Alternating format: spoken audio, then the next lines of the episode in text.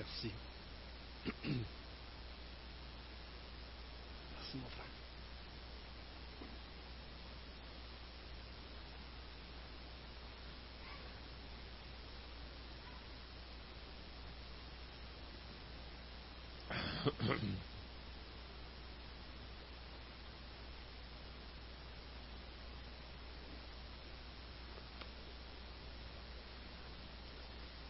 On en a des enfants, n'est-ce pas glorieux ça? C'est pas une grâce de Dieu? Wow! Regardez-moi ça, tout le monde qui part.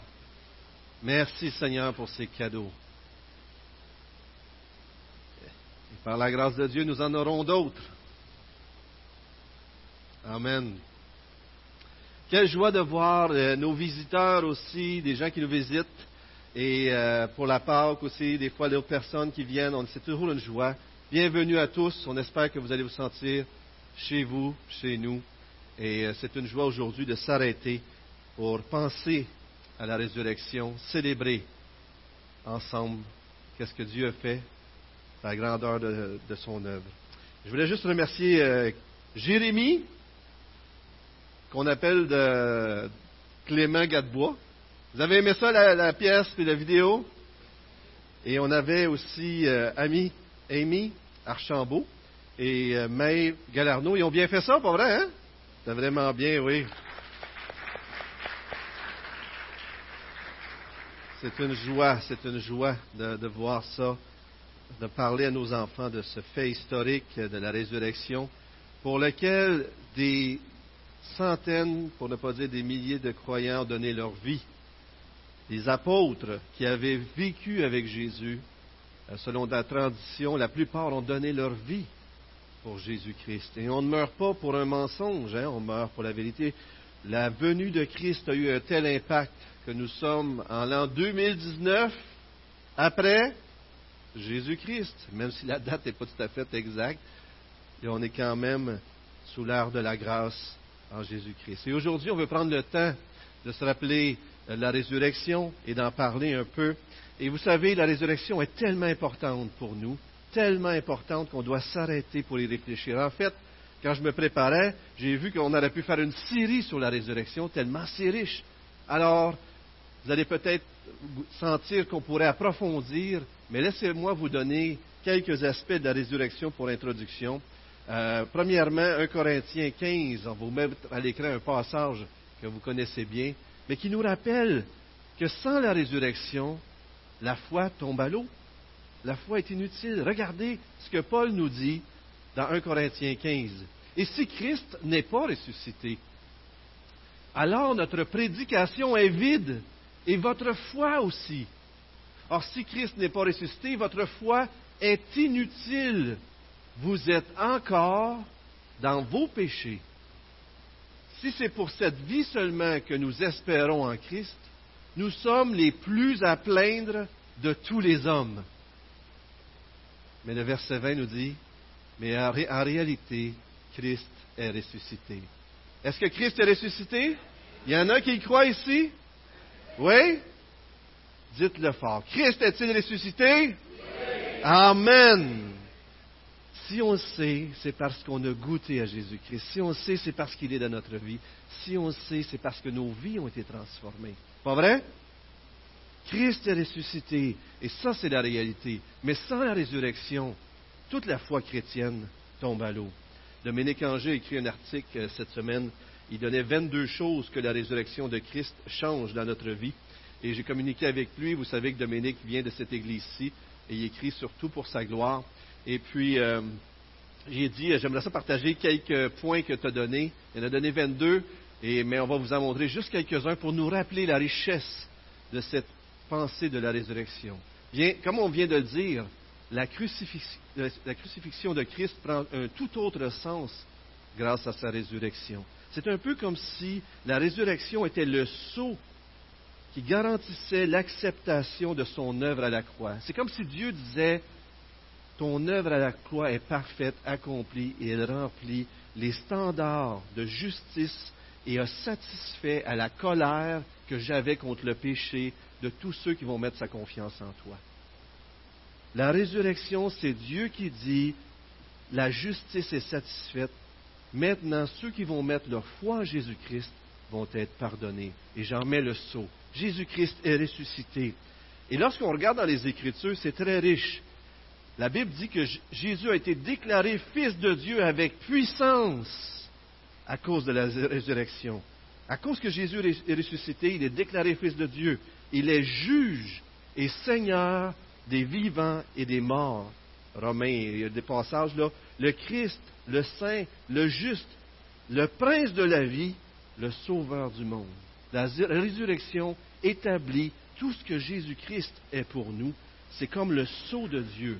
Une autre chose, c'est qu'une fois ressuscité, il est apparu à ses disciples et à plus de, plus de 400 personnes à la fois à un moment donné, et il est monté au ciel, il est assis à la droite de Dieu, et après ça, il a reçu du Père le Saint-Esprit, et après ça, il l'a répandu sur ses disciples, grâce à la résurrection.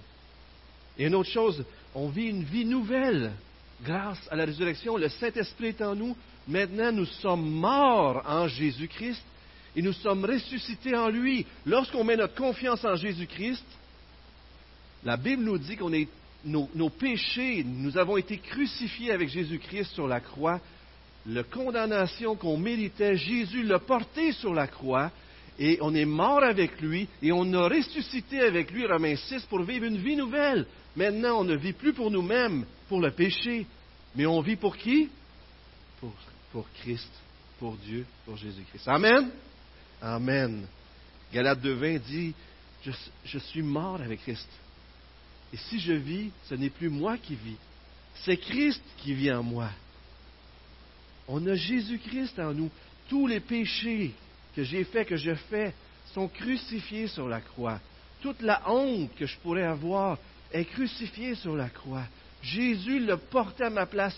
Il y a eu la honte à ma place et aujourd'hui j'en suis libre en Jésus-Christ. Et il vit en moi. Je peux donc avoir la victoire. Lorsque Dieu nous regarde, pour ceux qui ont mis leur foi en Jésus-Christ, il voit Jésus-Christ en nous. C'est fantastique, vous ne trouvez pas? C'est tellement extraordinaire.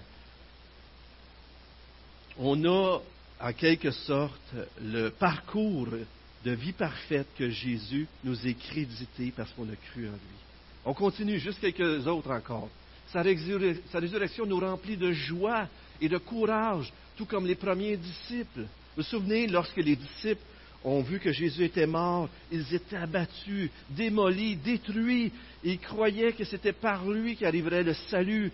Et Jésus marche avec deux disciples comme ça sur le chemin d'Emmaüs. Et à un moment donné, il se révèle à eux. Et là, ils ont été remplis de joie. Remplis de joie.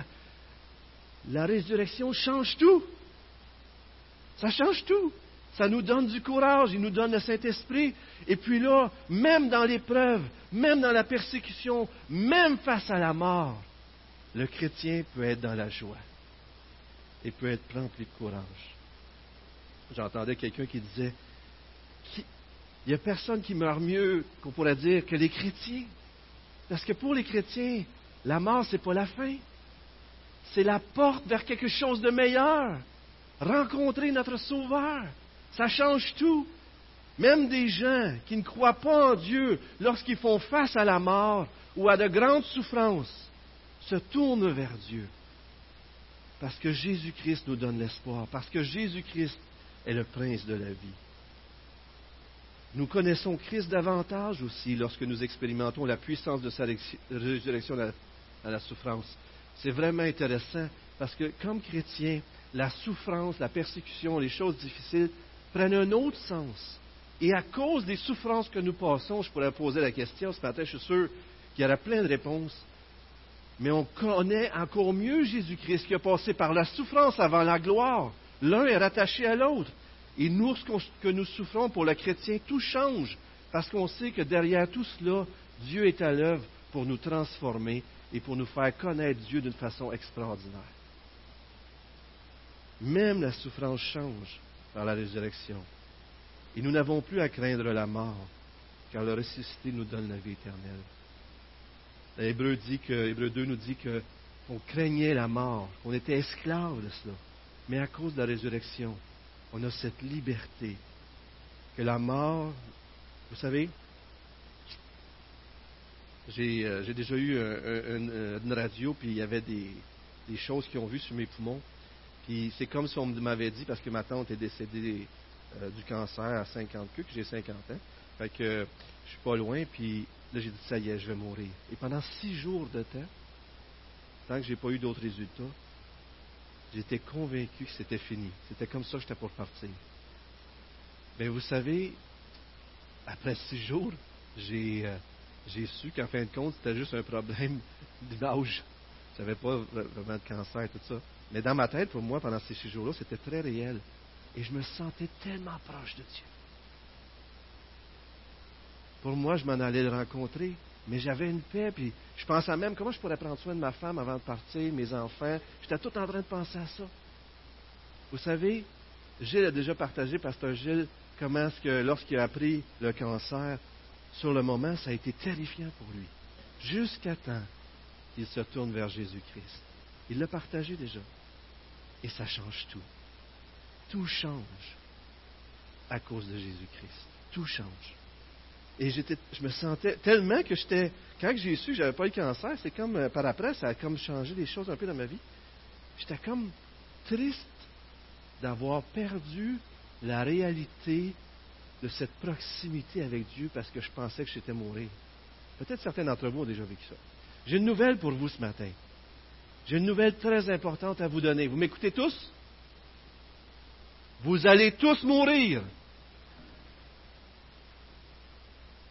À moins que le Seigneur intervienne d'une façon spéciale et revienne et tout cela, je vais mourir.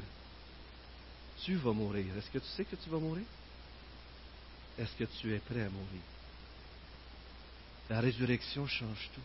Et je vous invite à réfléchir ce matin, en cette matinée de Pâques, parce que votre mort peut devenir une bonne nouvelle. Voyez-vous ça? C'est fou. Je me souviens, la mère de François Turcotte, j'avais été la voir à l'hôpital parce qu'elle avait le cancer, elle est décédée du cancer. François Turcotte, qui était pasteur, qui vient la semaine prochaine. On avait été avec les anciens de Saint-Hyacinthe, puis on était toutes là, on était, on trouvait ça dur pour elle. On va la voir, on voulait l'encourager, faire la prière des anciens. On arrive là, on avait tous des masques, on était tous collés au mur parce qu'il ne fallait pas s'approcher d'elle pour les microbes. Puis elle était là. Puis c'est elle qui nous encourageait. C'est fou!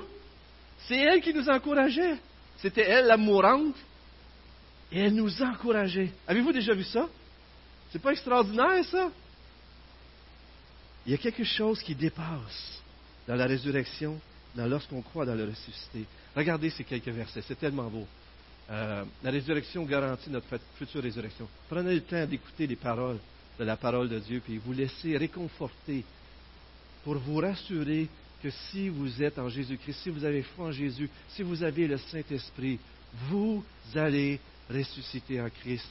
Vous avez déjà une vie de, résurrection, mais on va ressusciter en lui. En effet, si nous avons été unis à lui par une mort semblable à la sienne, nous le serons aussi par la résurrection, résurrection excusez, semblable à la sienne. Romains 8.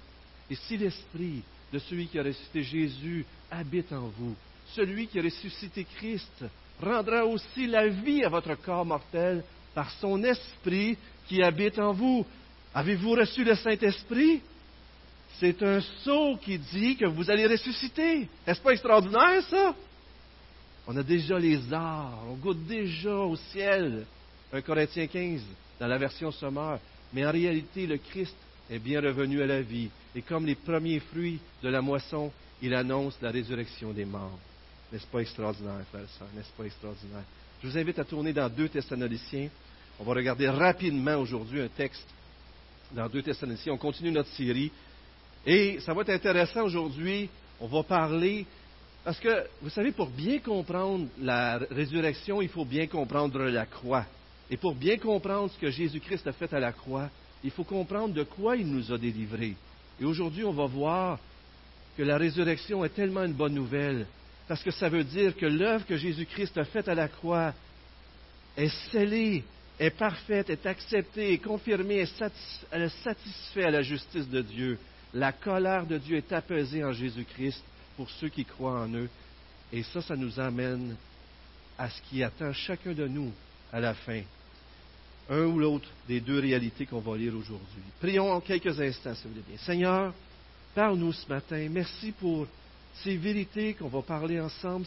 Et Seigneur, creuse en nos cœurs, parle-nous, déchire le voile comme on l'a vu ce matin. Seigneur, ouvre les yeux de notre esprit et de notre cœur pour qu'on soit réceptif à ce que tu veux nous dire. Au nom de Jésus-Christ, Amen.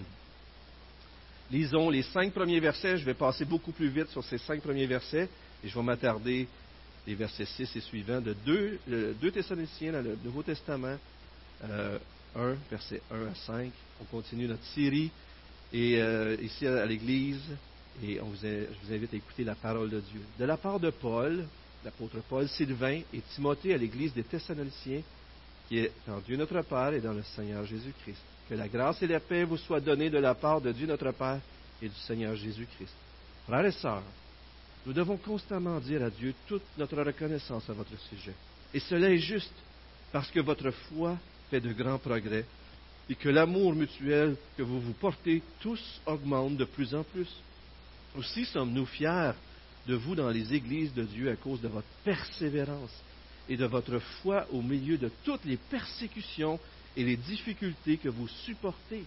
C'est une preuve du juste jugement de Dieu pour que vous soyez trouvés dignes du royaume de Dieu pour lequel vous souffrez aussi.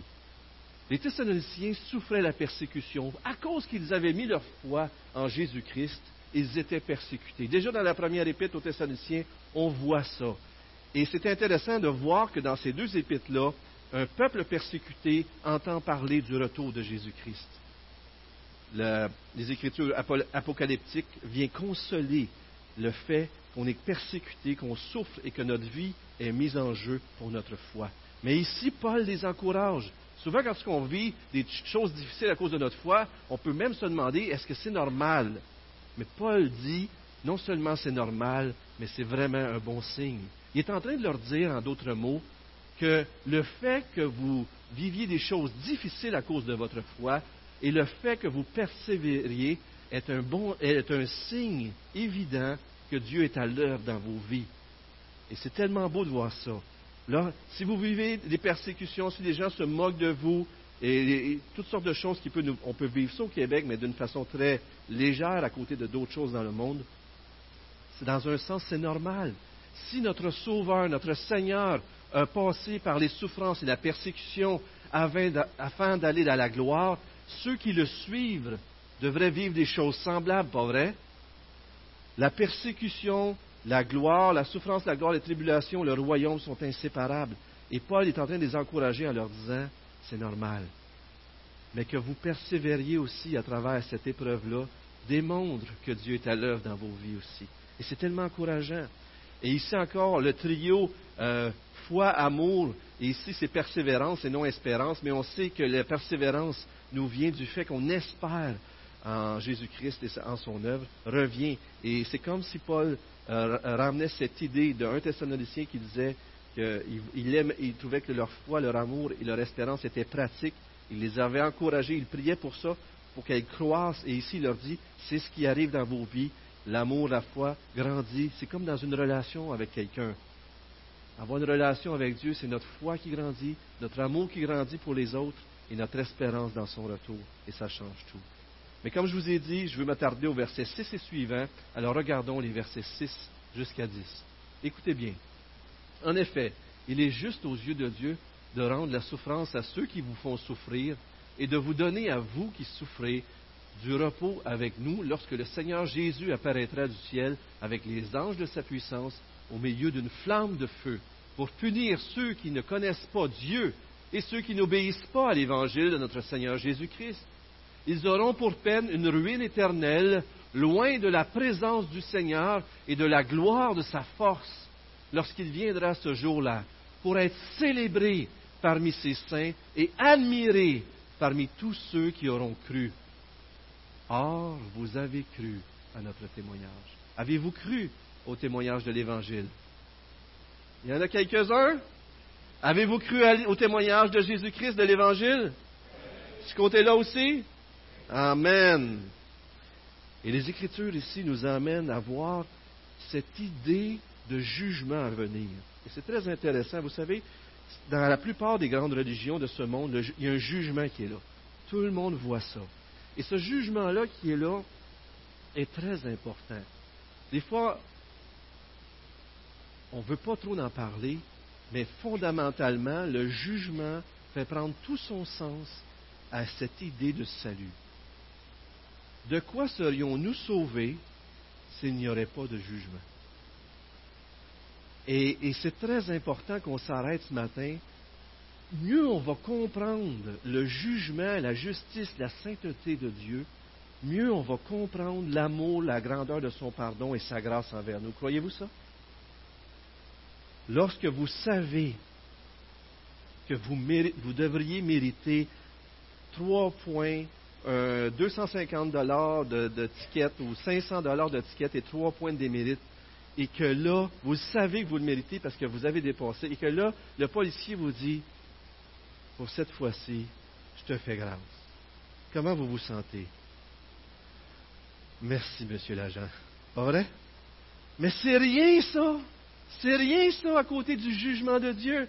En passant, si un jour vous avez un, ticket parce que vous n'avez pas obéi à la loi, qu'est-ce que vous devez dire à l'agent qui vous le remet? Merci, monsieur l'agent. Je le mérite. Et vous allez voir des yeux grands de même, il ne comprendra peut-être pas. Mais dites-lui merci pour le bon travail que vous faites. Pas vrai? Amen. Le jugement signifie qu'un jour, tout être humain devra rendre compte de son parcours et devra satisfaire à la justice éternelle. Ce que vous pensez, dit, fait, vos motifs, vos intentions, tout va être pris en compte. Le concept du jugement nous amène à réaliser, écoutez bien ça, que tout ce qu'on fait ici-bas compte. Pensez-y, là. Si vous enlevez le jugement, qu'est-ce qui compte? Qu'est-ce que, pourquoi on, ne ferait pas des choses qu'on ferait des choses? Mais si vous avez le concept du jugement, vous êtes amené à réaliser que présentement, tout ce que vous faites, vous êtes observé. Tout ce qui passe dans votre tête, tout ce que vous dites, tout ce que vous faites, fait partie de votre pedigree et un jour vous allez devoir, devant Dieu, faire face à cette réalité-là. Est-ce que ça vous rassure ou pas sûr, hein? Toujours, hein? Mais si vous êtes en Jésus-Christ, tous vos péchés ont été crucifiés sur la croix qu'on voit dans le fond. On est dans, on est dans, on pourrait dire, lorsque Jésus était mis au tombeau. Mais voyez-vous la croix? Mais pour celui qui ne connaît pas Jésus-Christ, c'est une pensée terrifiante de savoir que toutes ces choses qu'on dit comptent.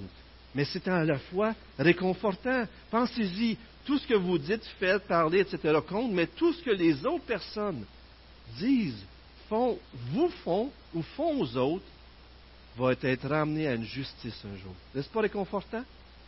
Il y a un aspect aussi que des fois, nous, on, a quelqu'un qu'on est dans la colère contre, puis là, on commence à s'imaginer comment est-ce qu'il devrait payer pour ce qu'il me fait subir. Pas vrai, des fois, on peut arriver, peut-être pas vous autres. Ça vous arrive-tu à vous autres? Puis là, des fois, on y pense tellement qu'on est en train quasiment de faire les plans. Vous savez, de penser que Dieu va ramener toutes choses à niveau un jour nous empêche de prendre sa place comme juge et de se faire justice nous-mêmes. Dieu est le juge. Ne prenons pas sa place. Dieu va amener toutes choses à niveau un jour. Quand on y pense, le salut ne veut pas dire grand-chose s'il n'y a pas de jugement. Et le jugement final ici, regardez au verset 9, comment il est décrit, et c'est fascinant. Ils auront pour peine une ruine éternelle. C'est quoi la peine, la ruine éternelle? C'est quoi, en quelque sorte, qu'on pourrait dire l'enfer? Ils auront pour peine la ruine éternelle loin de la présence du Seigneur et de la gloire de sa force. Ici, la peine éternelle est décrite comme l'absence de la présence de Dieu éternellement. En d'autres mots, si vous ne voulez pas aller au ciel, si vous ne cherchez pas Dieu, si vous ne voulez pas le connaître, dans sa justice, savez-vous qu'est-ce que Dieu va faire? Il va vous respecter. Vous ne voulez pas vivre avec Dieu, vous ne voulez pas le suivre, vous allez être privé de sa présence pour l'éternité. Si vous cherchez Dieu en Jésus-Christ, si vous avez cru en lui, si vous acceptez le salut qu'il vous donne en Jésus-Christ, vous allez partager sa présence pour l'éternité. Dans 1 Thessaloniciens 4, 17, on voit que les chrétiens vont être avec Dieu pour toujours. Mais voyez-vous la justice de Dieu là-dedans, comment c'est beau? Savez-vous, c'est quoi Dieu? C'est quoi? C'est qui Dieu? C'est une personne, mais Dieu, on y goûte à travers toute sa création, tout ce qui est bon ici-bas. Les relations avec les gens, l'amour qu'on éprouve, la chaleur, les arts, la musique, toutes ces choses-là, c'est une expression de son caractère, de sa personne. Toutes les choses bonnes aux yeux de Dieu qu'on goûte, c'est à Dieu qu'on goûte à travers ça. Et lorsqu'on va être privé de Dieu, on va être privé de la source de la vie, de la source de l'amour, de la source de la bonté, de la source de l'humilité, de la vérité, de la sagesse. Pensez-y, là. C'est terrifiant. C'est terrifiant d'être privé. On a été créé à l'image de Dieu, par Dieu, pour Dieu. Le seul qui peut combler notre vie, c'est Dieu. Et dans l'éternité, on va être privé de Dieu. C'est terrifiant. Et ceux qui le comprennent le mieux, c'est ceux qui lui appartiennent souvent. Parce qu'ils ont compris toute la richesse que Dieu nous apporte. Connaissez-vous Dieu? Avez-vous mis votre confiance en Jésus-Christ? Vous savez, on ne pourra jamais comprendre la gravité de nos péchés si on ne comprend pas le jugement qui est tombé sur Jésus-Christ, si on ne comprend pas le jugement qui va tomber sur tous ceux qui vont être jugés selon leurs œuvres, en dehors de Jésus-Christ. Et lorsqu'on comprend ça un peu, là on commence à comprendre comment Jésus nous a aimés, qu'est-ce qu'il a souffert sur la croix quand il a dit, Mon Dieu, mon Dieu, pourquoi m'as-tu abandonné? Vous savez, il y a un seul être. Tous ceux qui vont avoir cherché Jésus par la foi en Jésus-Christ, qui vont avoir cherché Dieu, vont partager l'éternité avec Dieu. Tous ceux qui vont avoir tourné le dos à Jésus, à Dieu, ils vont, ils vont être sans Dieu pour l'éternité. Mais il y a un seul être, un seul être qui a cherché la face de Dieu, qui a obéi à Dieu toute sa vie, qui a vécu une proximité avec Dieu toute sa vie, tellement intime qu'à un moment donné, Dieu lui a quand même tourné le dos. Et c'est qui? C'est Jésus-Christ. Il a Dieu, Jésus-Christ, qui a cherché la face de Dieu, qui a obéi, qui a vécu dans une présence depuis de toute l'éternité jusqu'à dans la, il s'est incarné, il vivait dans la présence de Dieu. Il y avait, et dans le jardin de Gethsemane, il a vécu une horreur d'angoisse parce qu'il savait ce qui s'en venait. Et ce n'était pas juste les clous dans ses mains, ce n'était pas juste les clous dans ses pieds. Il savait qu'il était pour être séparé de son Père. Il savait qu'il était pour vivre l'enfer. Mon Dieu, mon Dieu, pourquoi? Ben, ça. Et c'est ce que Dieu a fait. Il a tourné le dos à Jésus-Christ pour qu'il n'aille pas, à tourner le dos à vous et à moi. Est-ce que vous comprenez? En partie ce que Jésus a fait pour vous? Et le Père l'a fait par amour pour vous. Et le Fils ne l'a pas fait forcer, il l'a fait volontairement pour nous sauver. Et si on ne comprendra pas ça, on ne comprendra pas l'importance de la résurrection, on ne comprendra pas comment Dieu est extraordinaire pour nous. Dieu nous aime tellement qu'il a donné son Fils. Et le feu ici est symbole de la sainte présence de Dieu et le jugement. Mais regardons les derniers versets, versets 11 et 12. C'est pourquoi nous prions constamment pour vous, afin que notre Dieu vous trouve digne de son appel et que par sa puissance il mène à leur accomplissement tout désir de faire le bien et toute œuvre de la foi. Regardez comment c'est beau, c'est Dieu qui va le faire en nous par la foi. Ainsi, la gloire du nom de notre Seigneur Jésus-Christ sera révélée en vous et, et la vôtre en lui. C'est important ici. La gloire du nom de notre Seigneur Jésus-Christ sera révélée en vous et la vôtre en lui, conformément à la grâce de notre Dieu et du Seigneur Jésus-Christ. C'est par la grâce, toujours par la grâce que toutes ces choses-là arrivent. Mais ce qui est fascinant ici, c'est que Paul dit que lorsque Jésus-Christ va apparaître dans sa gloire, lorsqu'il va y avoir cette résurrection, lorsqu'il va y avoir ce jugement, mais nous, les chrétiens, on ne sera pas juste là pour voir la manifestation de sa gloire, de sa splendeur. On ne sera pas juste comme euh, dans une salle, puis on va voir Jésus-Christ, et on va voir tout ça. Non, on ne sera pas juste des miroirs qui vont refléter sa gloire, mais sa gloire va se refléter en nous. Vous savez, une ampoule, il y a un petit fil dedans l'ampoule. John Stott donne cette image. Il dit qu'on est comme le fil de l'ampoule. Lorsque Dieu va révéler sa gloire, c'est comme lorsque le courant passe dans ce, fil et il devient brillant, éclatant et chaud.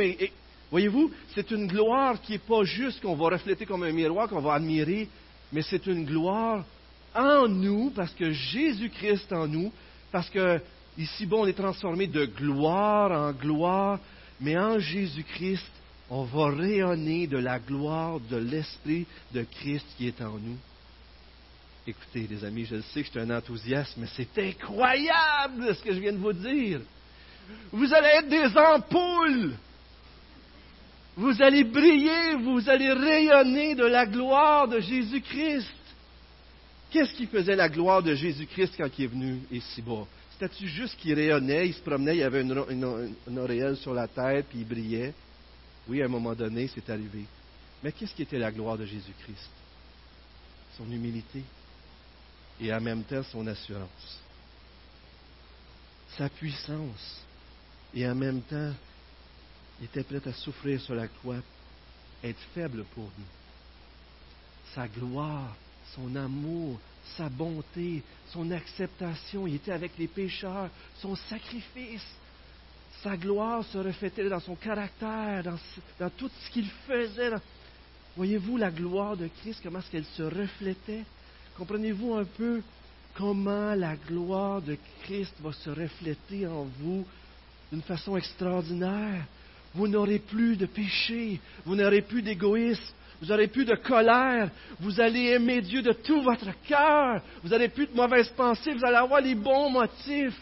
Et même quand vous allez faire les bonnes choses, ils vont être faites de la bonne façon.